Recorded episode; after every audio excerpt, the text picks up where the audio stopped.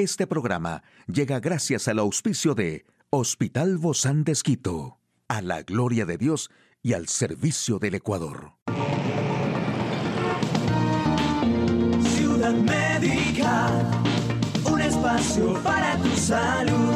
Hola, ¿qué tal? Qué gusto poder acompañarte. Yo soy Ofelia Díaz de Simbaña en este mundo tan apasionante de la salud. Estos son remedios para prevenir y calmar el dolor por varices. Y la primera recomendación es una loción a base de ajo. Tritura 5 dientes de ajo, mezclalos con un poco de jugo de limón y 3 cucharadas de aceite de oliva. Remuévelo todo y déjalo reposar unas 12 horas antes de aplicarlo en las zonas con varices. Eso sí, no se trata de una poción mágica, por lo que debe ser todo lo constante posible y aplicarlo todos los días para poder ver resultados. También puedes hacer una crema de aloe vera. No hace falta que vayas a la farmacia, puedes comprar una planta de aloe vera en la floristería. Luego le extraes la pulpa de un trozo de aloe vera, la trozas y añades un poco de zanahoria pelada. Incorpora el ungüento, un poco de vinagre de manzana y bátelo todo hasta lograr una especie de crema uniforme. Al aplicarle espera 20 minutos para que actúe y listo. Y también qué tal los baños de agua caliente. Puedes dejar las piernas en remojo durante 20 minutos al día esto favorece la circulación sanguínea y ayuda a mejorar las varices. Prepara un recipiente con agua, añade sal marina y una taza de vinagre de manzana. Además, si acompañas el baño de suaves masajes en las piernas, los beneficios obviamente aumentan.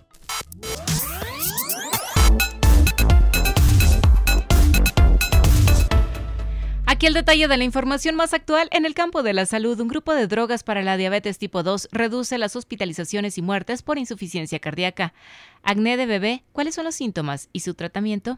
Reemplazar los alimentos ultraprocesados por una dieta saludable alarga la vida a cualquier edad.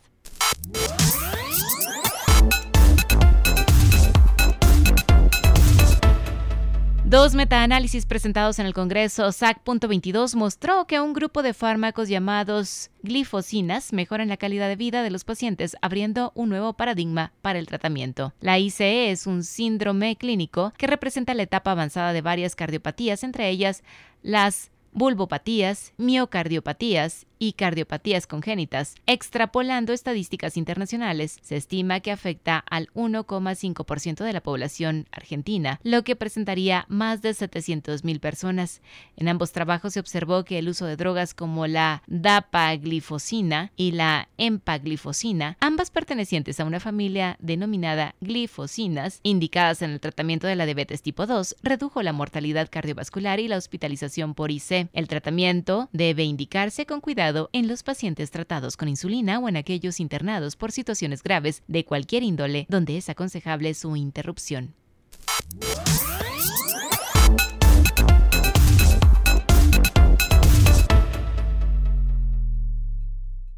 El acné de bebé se caracteriza por la aparición de pequeñas protuberancias rojas y blancas en la cara del niño, según información de la organización sin fines de lucro Mayo Clinic. También especifica que el acné de bebé se desarrolla principalmente durante las primeras dos o cuatro semanas después de su nacimiento, y para diagnosticarlo no se necesita realizar ningún análisis específico regularmente, se logra detectar a simple vista. Las protuberancias suelen desaparecer por sí solo después de algunas semanas o varios meses. En el caso de que el acné persista por más tiempo, un médico puede recomendar alguna crema. Aunque no hay algún tratamiento, sí existen varias recomendaciones para prevenir que surja el acné de bebé e incluso tomarlas en el caso de que el menor ya comience a presentar las protuberancias. La primera es mantener limpio el rostro del bebé, lavarle la cara a diario con agua tibia y jabón suave para niños de su edad, para luego secar con suavidad su piel con palmaditas suaves. No se recomienda frotar ni apretar la zona afectada por el acné, mucho menos reventar o explotar las protuberancias, ya que no solo causará dolor al bebé, sino también irritación e incluso una infección. Tampoco se sugiere utilizar lociones o aceites en el rostro.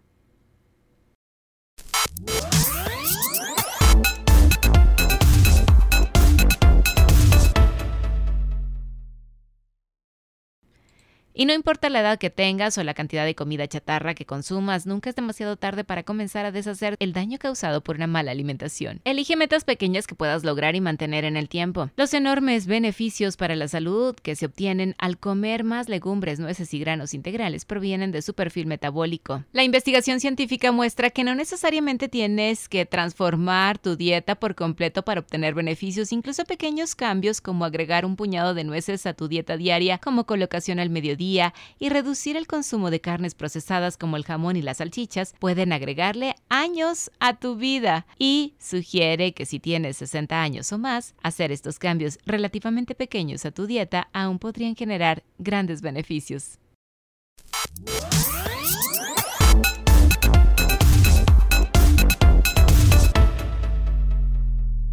Hoy en Médico Directo hablaremos sobre los cuidados paliativos en pacientes oncológicos. ¿Quiere saber usted más de este tema? Lo invito a que nos acompañe. Una charla amigable con nuestro invitado. Hoy recibimos con mucho agrado a la doctora Ana Lucía Figueroa. Ella es especialista en medicina familiar y máster en cuidados paliativos del Hospital Bozán de Gracias, Ana Lucía, por acompañarnos. Bienvenida. Muchas gracias por la invitación. Cuando hablamos de los cuidados paliativos en pacientes oncológicos, es muy importante saber cuándo iniciar, porque regularmente lo asociamos pacientes en cuidados paliativos ya el fin de todo. Y hoy por hoy se acepta que los cuidados paliativos serán a los pacientes con enfermedades crónicas degenerativas avanzadas que sí tienen un alto riesgo de complicación o incluso de fallecimiento, pero en cuidados en pacientes oncológicos sí es muy importante que los cuidados paliativos se den de manera temprana. ¿Por qué? Porque el acompañamiento del paciente es primordial incluso para que el paciente pueda seguir teniendo su tratamiento con intención curativa más llevadero. Cuidados paliativos se especifica, se especializa en el tratamiento sintomático de los pacientes. Entonces, un paciente oncológico que está bien paliado o bien controlado su sintomatología es un paciente que va a tener más adherencia incluso a su tratamiento curativo. Es decir, que esto de, de que sean paliativos incluye que sea un tratamiento ya sea para detener, para retrasar, para acompañar, para ser más integral toda la atención que tiene el, paciente oncológico? Cuidados paliativos exactamente lo que busca es el control de las molestias del paciente y no excluye los tratamientos curativos. Eso quiere decir que si es que yo voy a tener cuidados paliativos, no necesariamente tengo que dejar mi tratamiento de, quimioterapia o de radioterapia o el tratamiento oncoespecífico que esté recibiendo. Estos tratamientos pueden ir de la mano mientras el médico especialista en oncología trata de controlar la enfermedad o de curarla en todo caso. Nosotros lo que tratamos es de mejorar el estado de anímico, el estado físico, el estado psicosocial en general, muy integralmente, mejorar la calidad de vida del paciente. ¿Y esto no lo tendría que hacer más bien el psicólogo? Cuidados paliativos, eh, como les comentaba, es integral. Entonces, ¿qué hacemos nosotros? Pues como médico, yo me ocupo un poquito más de la parte física sin descuidar el resto, pero cuidados paliativos siempre se habla de un equipo. Entonces, dentro del equipo de cuidados paliativos podemos tener al psicólogo, al trabajador social, al médico, a la enfermera. Entonces, todo el equipo trabaja en pro del bienestar del paciente. Si es que hay un paciente que yo veo como médico que sí, a lo mejor le están estando un poquito más de apoyo de psicología que a lo mejor mía, pues el paciente puede tener también su valoración y su seguimiento por los otros especialistas que conforman el equipo de cuidados paliativos. Es todo un conjunto entonces, ¿no? Pero es como que ustedes están más al pendiente de qué es lo que necesita, ¿verdad? El paciente. Exactamente, qué es lo que necesita, qué es lo que le molesta, qué es lo que le hace falta. No solo física, también hay que tener en cuenta que las personas no somos solo cuerpos, sino espíritu y mente. y, y en este sentido es importante que habrá habrán cambios también dentro de los tratamientos que va experimentando un paciente oncológico. Sí, claro, depende de cómo vaya evolucionando su enfermedad, ¿no? Si es que el paciente está bien controlado sintomáticamente y pues su enfermedad progresa y no tenemos una expectativa curativa, pues puede ser que el paciente ya necesite exclusivamente de un médico de cuidados o de un equipo de cuidados paliativos y ya no deba continuar con su tratamiento oncológico, por ejemplo. Pero si la enfermedad más bien remite, se frena, pues a lo mejor el paciente incluso puede ser dado de alta, pero el tiempo que permaneció con su tratamiento tuvo un buen control sintomático. ¿Y estos cuidados paliativos deberían continuar a pesar de que, por ejemplo, haya pacientes ya en remisión? A ver, ¿qué sí me pasa muy a menudo? Por ejemplo, tengo pacientes que tenido, tuvieron un cáncer de mama con un dolor neuropático intenso y que se les controló con cuidados paliativos y luego la enfermedad logró remitir. Em, pues a veces sí se quedan un poquito anclados con el tema del manejo del dolor, aunque... Mm, ya no es por el cáncer, necesariamente.